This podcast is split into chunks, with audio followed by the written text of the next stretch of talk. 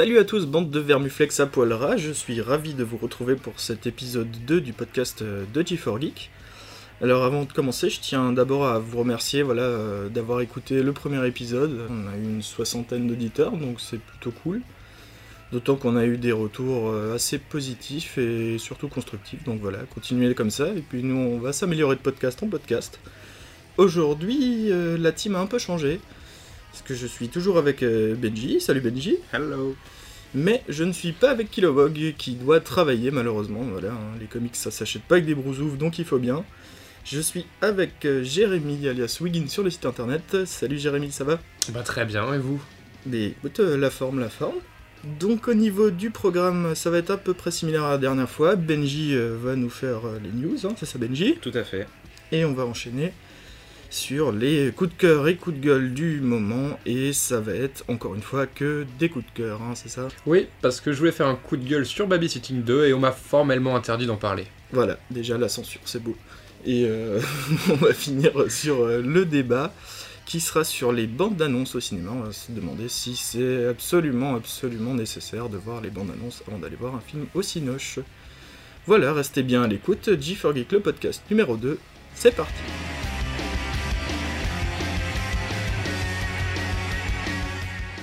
Alors, nous revoilà tous ensemble et sans plus attendre les news de Benji. Vas-y, Benji, c'est à toi. Alors, euh, cette fois, on a trois news. On va commencer avec une première, euh, une toute petite news euh, concernant les séries télé avec le retour de Kiefer Sutherland après la saison 9 de 24 heures chrono.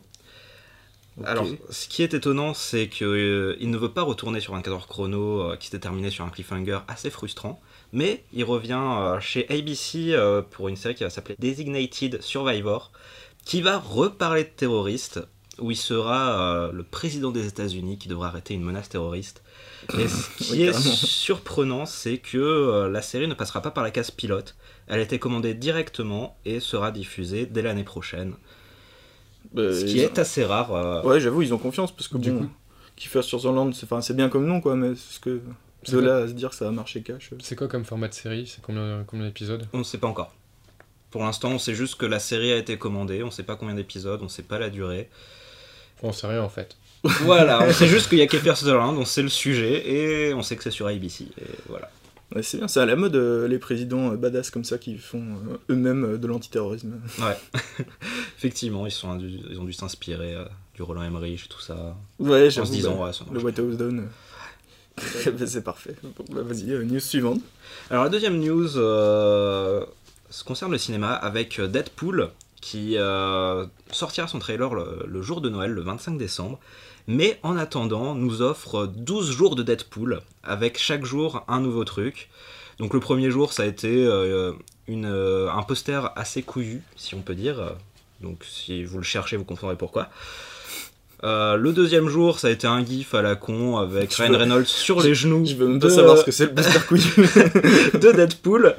Et euh, bah, là, on va continuer jusqu'au jour de Noël avec chaque jour un petit truc. euh, on Ça sait pas encore en quoi tout à fait. Et le 25 décembre, la nouvelle bande-annonce. Donc on espère qu'elle sera à la hauteur euh, et que le film le sera aussi. C'est un calendrier de l'avant trash. Quoi. ouais, c'est ça. Ouais, voilà, c'est amusant, c'est débile. euh.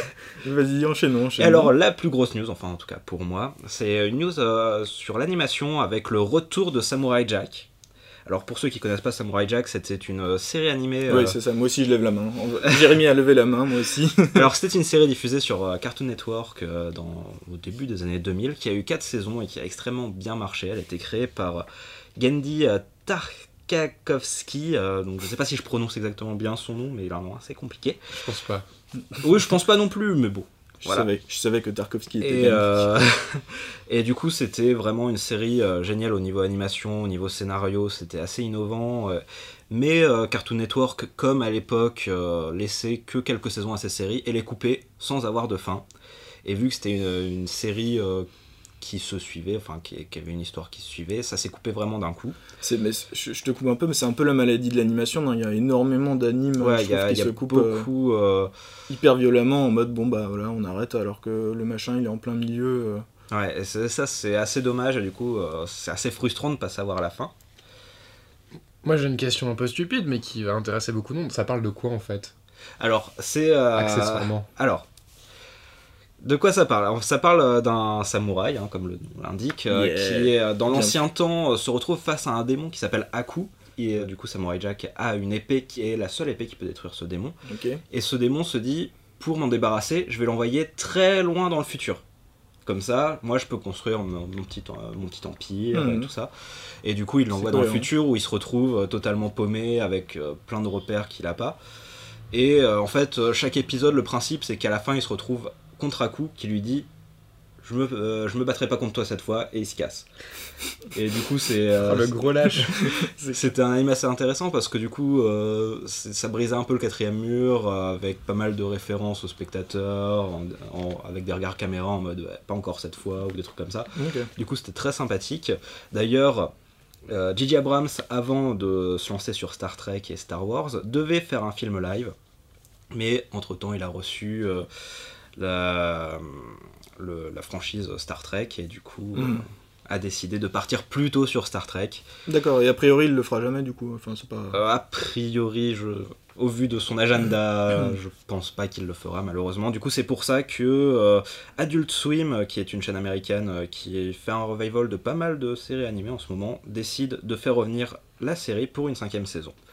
Et pour ceux qui euh, ont regardé la série de base, je peux aussi conseiller le comics qui est sorti il y a pas très longtemps, euh, qui est scénarisé par Jim Zub. C'est juste 20 chapitres et ça fait une mini conclusion au cas où, euh, voilà, si la conclusion D'accord. après dans la saison 5 vous plaît pas. C'est Voilà. euh, chez un éditeur connu ou c'est. Euh, c'est chez IDW.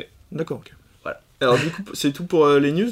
C'est tout pour les news. Alors juste quand même, est-ce qu'on euh, peut parler juste en 3 secondes quand même du trailer de Star Trek qui est sorti? Parce que moi c'est un truc qui Qui m'a vraiment fait oui, bizarre. Oui, on peut parler de Star Donc Trek pour rappel, euh, euh, le- voilà, il y a le trailer du troisième Star Trek qui s'appelle Star Trek Beyond qui est sorti et qui est donc réalisé par euh, Justin Lin, euh, le réalisateur des Fast and Furious. Mon dieu.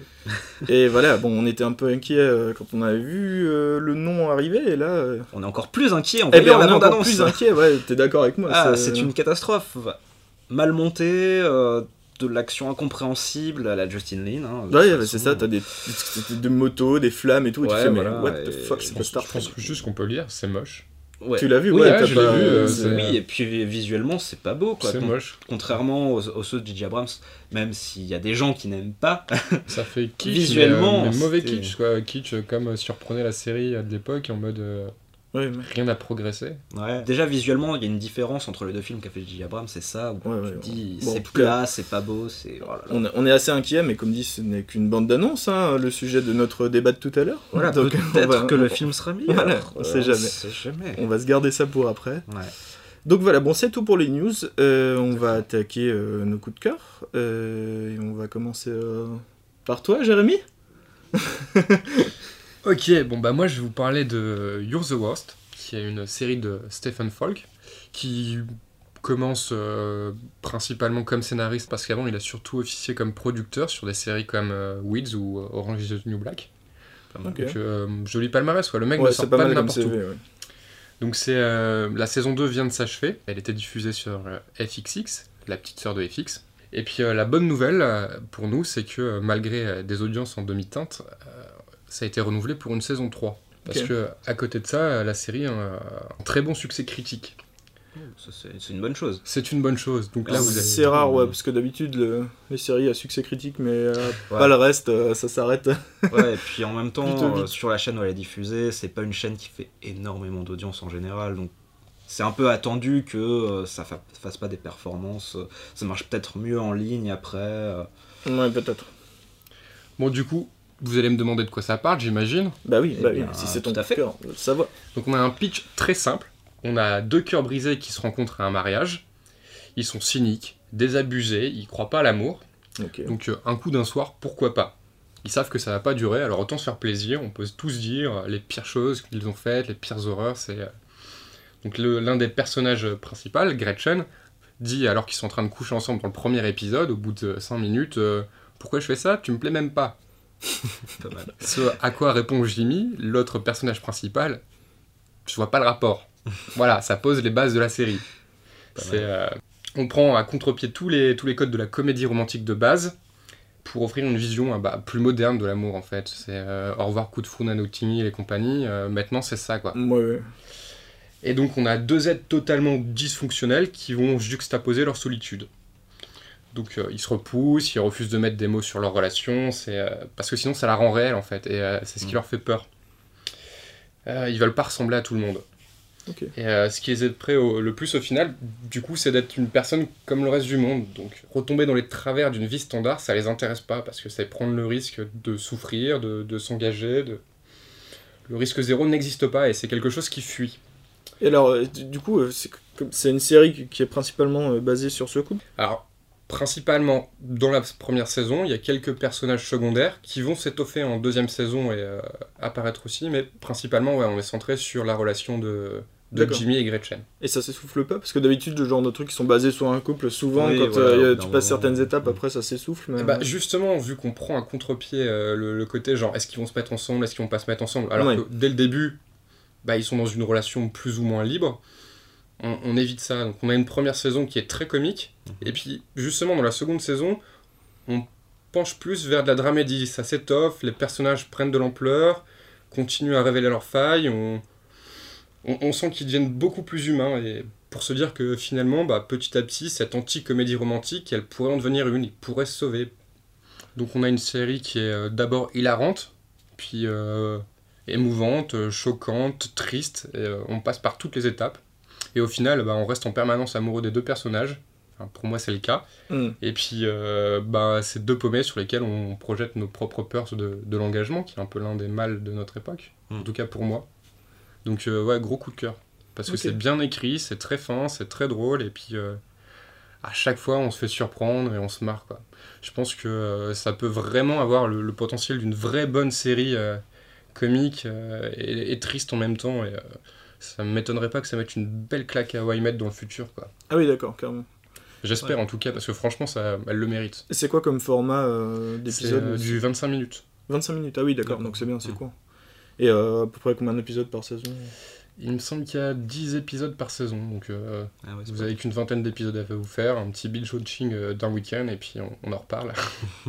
Bah ouais, j'avoue. Ouais. Euh, on, on matera, on matera. Ouais, ouais, ouais, carrément. Bon, euh, ben, du coup, allons-y pour le coup de cœur euh, de Benji. Alors, euh, c'est un coup de cœur changé au dernier moment parce que une énorme news est tombée ce matin. Et c'est la libération de Hideo Kojima euh, de Konami.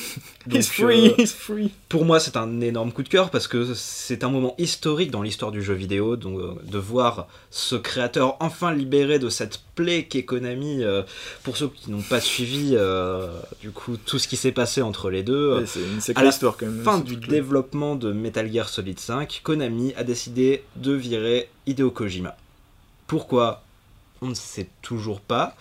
Mais Bon, on a quand même. C'était toujours su qu'il y avait des relations un peu tendues quoi, entre Oui, voilà. la boîte et. euh, On sait que le président euh, de Konami déteste Hideo Kojima euh, personnellement, juste gratuitement apparemment. euh.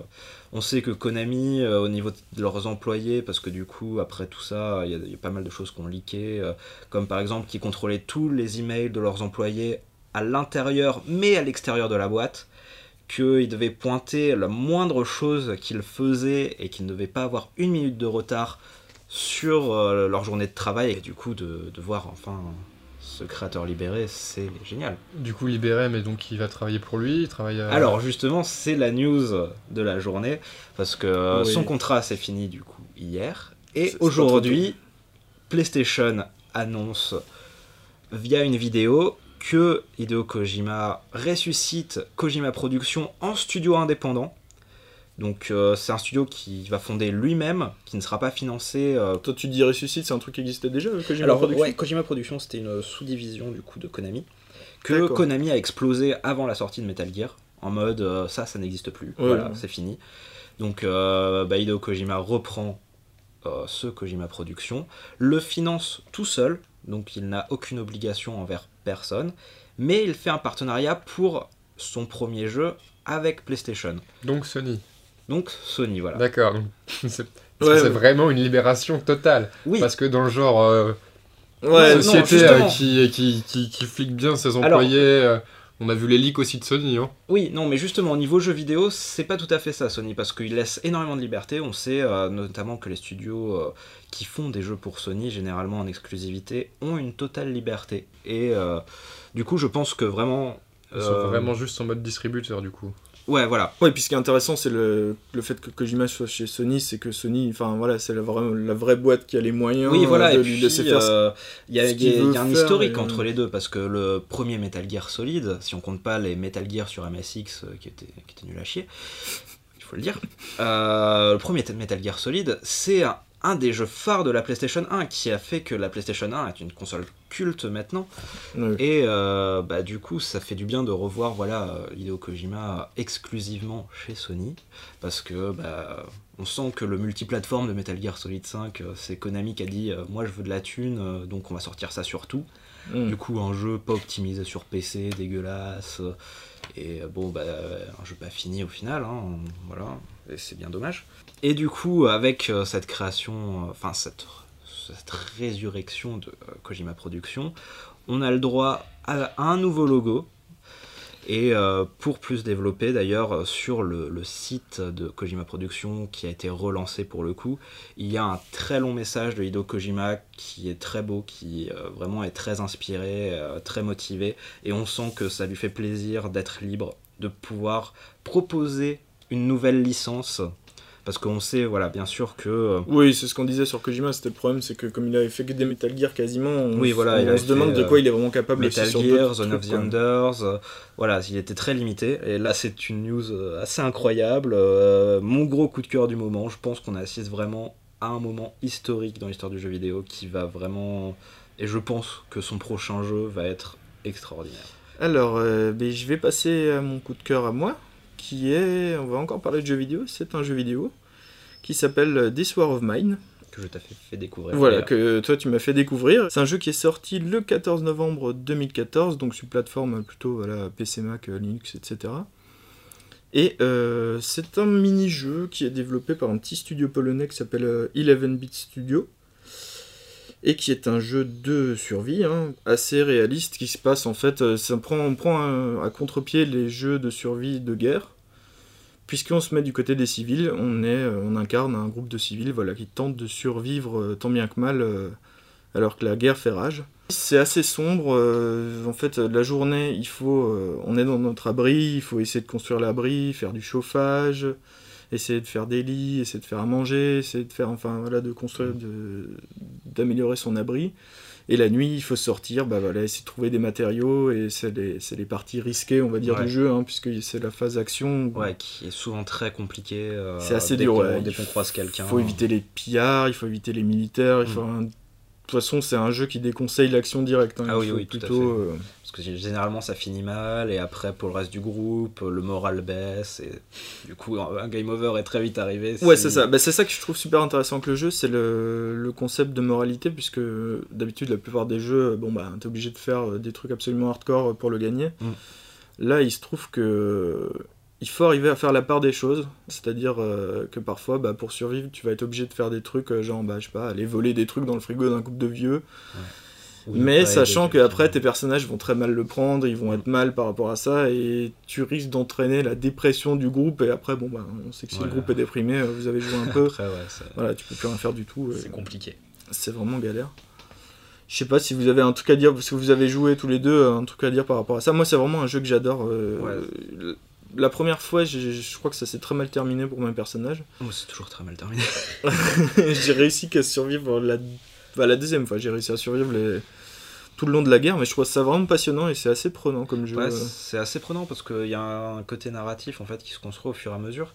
Et vu que c'est nos actions qui décident un peu tout ce qui se passe, c'est comme si nous-mêmes on construisait cette histoire sans le vouloir en fait, enfin en- avec vraiment nos décisions et du coup ça fait une espèce d'histoire assez complète au final. En plus, ça prend euh, comme euh, modèle, enfin comme, euh, comme exemple le siège de Sarajevo en l'occurrence, Ouais. donc euh, c'est vraiment euh, glauque, euh, c'est la guerre, la sale guerre. Oui donc- voilà, au niveau graphisme aussi c'est euh, très noir, c'est très sombre.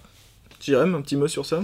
Alors moi je l'ai testé tout à l'heure. Et puis euh, bah, je- vous allez pousser vos, vos cris de vierge effarouchée quand je vais euh, Enfin, c'est un peu caricatural ce que je vais dire, mais pour moi, ça m'a donné euh, l'impression d'être une sorte de, de Sims en mode post-apo. Ah. Voilà, voilà, voilà, on vous entend râler. Ah là là là. non, mais ça, ça m'a pas. Justifie-toi, justifie-toi ou meurs. Ça m'a pas intéressé. J'avais l'impression qu'il fallait en permanence euh, aller chercher à manger, aller chercher à manger, aller chercher à manger, Bah, dormir, aller chercher à manger. C'est. euh, Bah, c'est ce que je fais déjà tous les jours, tu vois. Donc, euh, Oui. Est-ce que j'ai envie de jouer à ça? Non, pas spécialement. À la limite, dans le métro, quand je m'ennuie sur mon téléphone, mais sinon, c'est. J'ai pas eu un coup de cœur en fait. C'est joli. Je comprends le principe, je comprends euh, l'intérêt de ce côté. euh, Ouais, après, c'est avec le contexte. Ouais, aussi. dans le contexte, c'est un truc qu'on a peu vu, quoi. Jouer le point, le que- point de vue des victimes Ouais. qui essaient juste Ouais, de survivre. non, c'est intéressant, sauf que juste, c'est un jeu qui, Oui, m'intéresse pas, Ouais. en fait. Hmm. Mais je peux Oui, comprendre après, l'intérêt, je peux comprendre. euh, Enfin, c'est c'est bien foutu. Mais après, les mécaniques de jeu sont assez simples, Ouais. même si euh, survivre euh, toutes Ouais, les journées, c'est pas. hein, parce que pas euh, facile, moi, j'arrive généralement pas à passer une dizaine de jours. euh, Ils finissent tous déprimés ou il y en a un qui s'est fait shooter par un sniper. ou- Oui, ouais. c'est ça. Bah, en fait, dès que C'est moche la guerre. hein. Ouais, bah ouais. tu serais pas un bon leader. Non, non, je pense pas, non. Non, mais c'est- c'est- ce qui est bien, c'est que c'est c'est un jeu qui a quand même euh, un vrai fond, puisqu'en Ouais. plus de dénoncer la guerre, euh, on, on a- on sait que ils ont fait récemment une espèce de DLC où tu pouvais choisir le prix que tu mettais pour cette DLC. Mm. Et où les revenus allaient à une association, euh, je sais plus laquelle, War Child Charity, voilà, c'est ça, pour, euh, bah, pour aider des enfants en Syrie et tout. Donc, Mm. c'est, on voit ça rarement dans le jeu vidéo, peut-être trop rarement. Donc, moi, je trouve ça euh, pas mal quand même. Ouais, bah ouais. En plus, ils mettent euh, le, le jeu à jour assez régulièrement. euh, là, va y avoir une version euh, PlayStation 4 euh, Oui, ça, aussi. qui va sortir et qui sera un peu différente. Et je crois que l'update va aussi être sur PC parce qu'il va rajouter la gestion des enfants. Donc, ils, ont, ils avaient sorti un trailer qui était. qui était assez, assez ouf parce que du coup, qui prenait bien aux tripes et tout ça. Et Mm. du coup, avoir la gestion en plus des enfants dans, dans ce truc-là, ça peut Oui, c'est- rajouter un c'était choc déjà, émotionnel. oui, c'était déjà euh, galère de jouer, de jouer des adultes et tout. Ouais, mais- voilà, euh, gérer vraiment l'innocence, euh, essayer de la préserver, essayer de. Enfin, Mm. je pense que ça va vraiment être excellent, donc je crois que ça sort en janvier, février, un truc comme ça. Je j'ai Ouais. pas la date précise en tête. Bon, je retesterai peut-être à l'occasion. Bah ouais, reteste, essaye de jouer, je sais pas, euh, d'essayer déjà de faire la survie jusqu'au bout, parce que tu verras que c'est quand même assez galère. Et euh, je tiens à dire que moi j'ai réussi à survivre sans avoir fait des trucs trop euh, dégueulasses. Enfin, je- j'ai quand même dû voler des trucs dans un hôpital, bon c'est pas réglo réglo, mais euh, je veux dire, j'ai pas abattu de civil innocent pour lui prendre sa bouffe ou de trucs comme ça quoi. Et je pense que la réussite du jeu passe aussi par, tu vois, le fait d'être- Ouais, ces petits moments quelqu'un de de, bien. victoire. hein. Ouais. C'est beau. C'est beau. Bon, en tout cas, c'est un jeu que je vous conseille. C'est sur Steam, c'est pas très cher. Je me rappelle pas le prix. Ouais, je Ouais, c'est sur toute plateforme. hein. Moi, j'ai dizaine testé sur mon téléphone. Et Ah bah, puis, voilà. euh, avec les soldes Steam qui vont arriver dans quelques Oui, c'est ça, c'est jours, euh, régulièrement bon, bah, euh, beaucoup moins cher. Cadeau de Noël, allez Bon, bah très bien. on va passer au débat. Donc, euh, le débat. Alors, euh, est-ce qu'on se sent absolument obligé de regarder les bandes annonces avant euh, d'aller au cinéma? Je sais qu'on a des points de vue assez différents pour ça. Ouais. Donc, comment tu te places toi par rapport à ça, Benji? Alors sur les moi, bandes d'annonces. Alors pour moi, les bandes annonces, c'est ça fait partie euh, de l'expérience d'aller voir un film. Je peux pas m'empêcher de regarder toutes les images qui sortent sur, sur les films qui m'intéressent, même sur les films qui m'intéressent pas d'ailleurs. Donc, tu regardes même les extraits et tout euh, Ouais, tout, tout, tout. Parce que euh, c'est vrai que bah, généralement, quand je suis excité par un film, j'aime bien avoir ces petites brides d'informations en me disant Ah, ça c'est intéressant, mais qu'est-ce que ça peut raconter sur euh, le film en entier Du coup, me mener à des théories, plein de choses. Le truc, c'est que tu dis des bribes d'informations, mais euh, à l'heure actuelle, c'est plus vraiment des bribes d'informations, quoi, où on nous balance des trucs. euh, Oui, après, il y a quand même. on a l'impression parfois de voir le film il y entièrement. a euh. du spoiler, mais après, ça reste généralement deux minutes sur deux heures et demie. Il y a toujours des surprises, il y a toujours des moments où tu dis Ah, ça, ok, j'avais pas vu. Ah oui, bah encore. heureux. Voilà, c'est rare que euh, dans les bandes annonces et extraits, t'aies vraiment tout vu d'un film et tu te dis euh, j'ai- j'aurais pu juste regarder la bande annonce et Voilà. Ok. Et toi, Jérôme, tu, tu regardes un peu les bandes d'annonces ou. euh, Bah du coup moi je suis pas d'accord du tout avec toi Benji, c'est euh, je trouve que les bandes annonces de nos jours elles spoilent énormément. Des fois putain, vraiment mais je regarde une bande annonce et je me dis bah ouais j'ai vu tout le film, j'ai vu toute la construction scénaristique, je sais qu'il va se passer ça, ça, ça, ça, on va arriver là.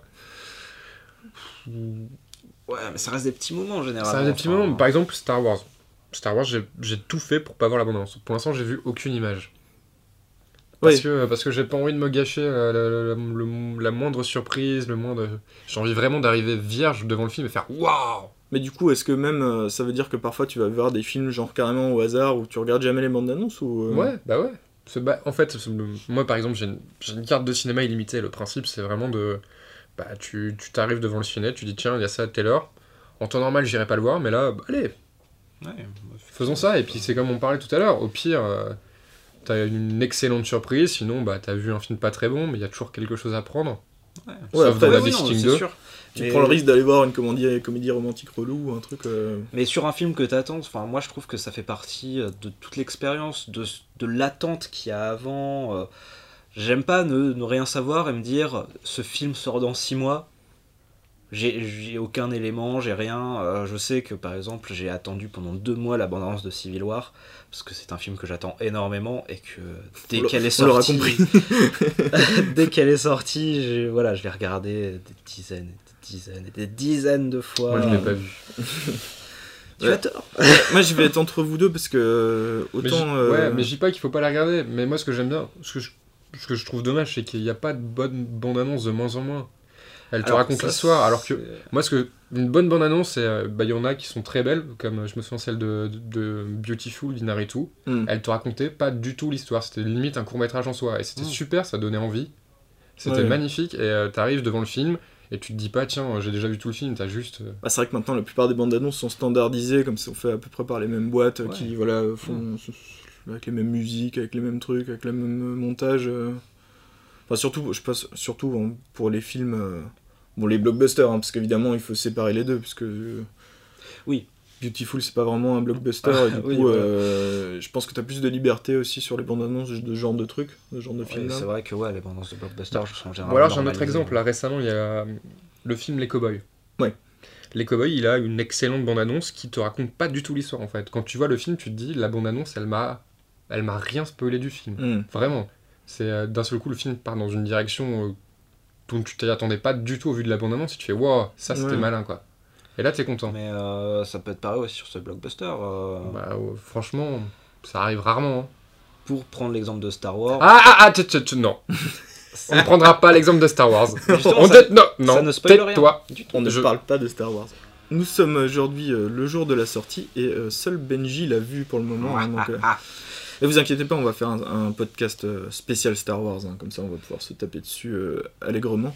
Non mais moi pour euh, vous rejoindre sur les bandes annonces, comme dit, c'est vraiment les deux. C'est-à-dire que par exemple tous les films, les blockbusters, les trucs de comics, les trucs avec Stallone, les gros trucs comme ça, je me sens obligé d'un peu de tout regarder. Parce que comme c'est mon univers, c'est les comics, c'est les machins, j'ai tellement envie de, voir un peu.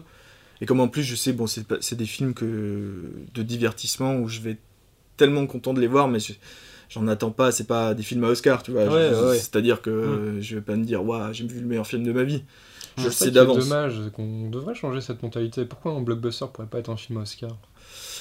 Ben, c'est juste que les exemples récents, à part les super-héros, les suites, les reboots, les machins, Ouais. les trucs, euh, en blockbuster, on commence à être. euh, on est un peu à court, quoi, de trucs. euh. Ouais, mais je suis d'accord. Donc c'est vrai que pour ces trucs-là, moi je regarde, dommage. je regarde parce que je sais que je sais à peu près déjà ce que je m'attends à voir.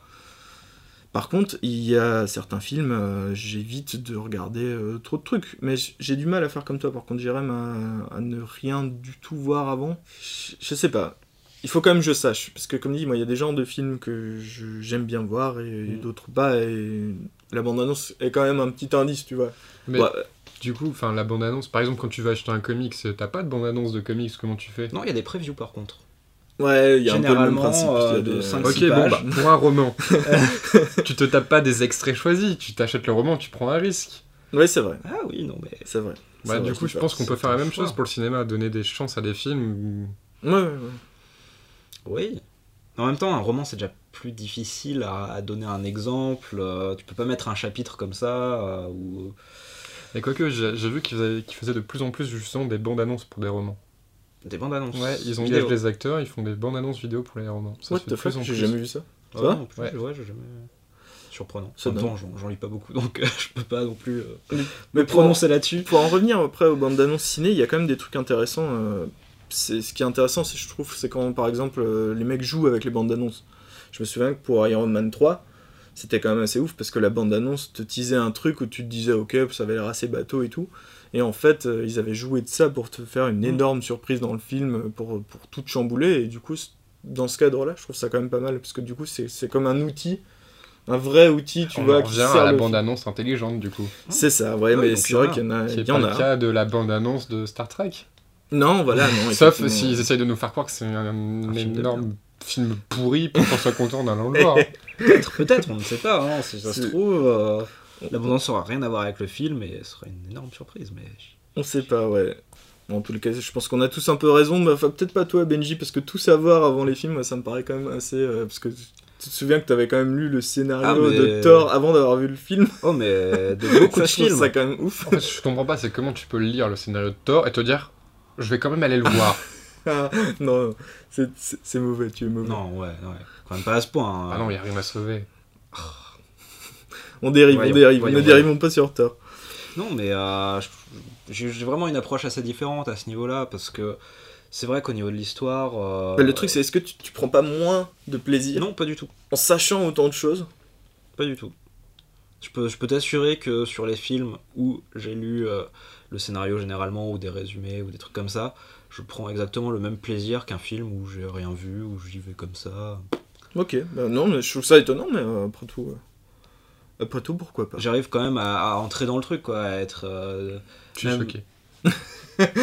Jérémy, il est mal, il est mal. Je sais pas. euh, les surprises, je les ai au moment où j'ai lu le scénario, c'est la même chose que quand j'ai découvert dans le film, et enfin, au final, ça Mais change t'as rien. moins d'intensité dramatique à ce moment-là parce que tu sais que ça va arriver.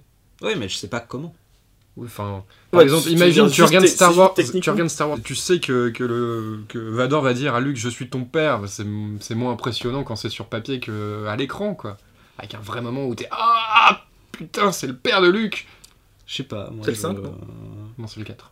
Non c'est le 5. Non, euh, c'est le excuse-moi, cinq. c'est le 5. Ah, bim, bim Star Wars Culture Mec Mais bah, le meilleur en plus. Mais je sais pas, ouais, moi, je. Je sais pas. Je prends autant de plaisir Dans le cas et- c'est c'est le combat entre Papy, euh, Vador, euh, Obi-Wan Kenobi. Oui, oui, c'est Ouais. ça. C'est ça. dans le vaisseau. Bon, ben on va clore ce débat sur les bandes d'annonce euh, sur un statu quo, puisqu'on n'est pas tous euh, tout à fait d'accord, c'est normal, c'est un ce qui est débat. Euh, comme vous le savez, on va poser la petite question de la geekitude absolue Ah, de fin d'émission. Ah, le score de la dernière fois était pas exceptionnel, donc. euh, Non, la dernière fois, personne n'a gagné. Euh, tu sais pas ce que c'est, Jérémy? Non je sais pas, j'ai peur. Ah, bah en fait, à la fin de chaque podcast, on pose une petite, je pose une petite question qui, à la fin de la saison, euh, donne des points et on va voir qui a le plus de, de- de taux de geekitude euh, terrible. Pour l'instant, c'est un peu médiocre. Hein. Et j'ai posé une question hardcore que, bon, ils ont pas eu la réponse. Ouais, Donc c'était je vais, c'était un peu ça, là. je comme vais partir question. sur une question toute simple. Alors je suis à côté Donc, d'internet, il faut savoir. Moi, Donc pas. ça, ça va être une question de vitesse. Voilà. Quelle est l'évolution du Pokémon Ramolos? Je sais pas. Non Dudes Flagados Ah oui Bien joué Eh ben c'est pour Jérémy, ce sera un point pour Jérémy. Je Alors suis- là, Benji, moi je pensais que t'allais me le hurler dans l'oreille je direct. Je suis pas du tout spécialiste de Pokémon. Euh, mais le au moins- dernier que j'ai joué, j'avais Euh, les, 8-9 150, ans. les 150 premiers, on les connaît, c'est Bah, à bon. part Pikachu et. Oh, je même pas citer les trois je premiers du. du- content. Ah ouais, bah bravo. Bravo Jérémy. Donc je pensais pas, tu vois, que c'est Jérémy qui Belle aura le premier point, mais euh, bravo, bravo. Tu, tu devrais chanter le générique pour te. Non. non, ça par contre, bizarrement, je m'en souviens et j'ai pas trop envie de m'en souvenir. dommage, dommage. Ce sera pour une prochaine fois, on y arrivera à te faire chanter le générique de Pokémon. Non. bon, ben euh, merci une nouvelle fois de nous avoir écoutés et on va se retrouver bah, tous ensemble très bientôt. Je l'espère tous les quatre cette fois pour, euh, ben, pour parler de Star Wars dans un podcast hors série. Voilà, voilà, merci à tous et à bientôt. Salut tout le monde Salut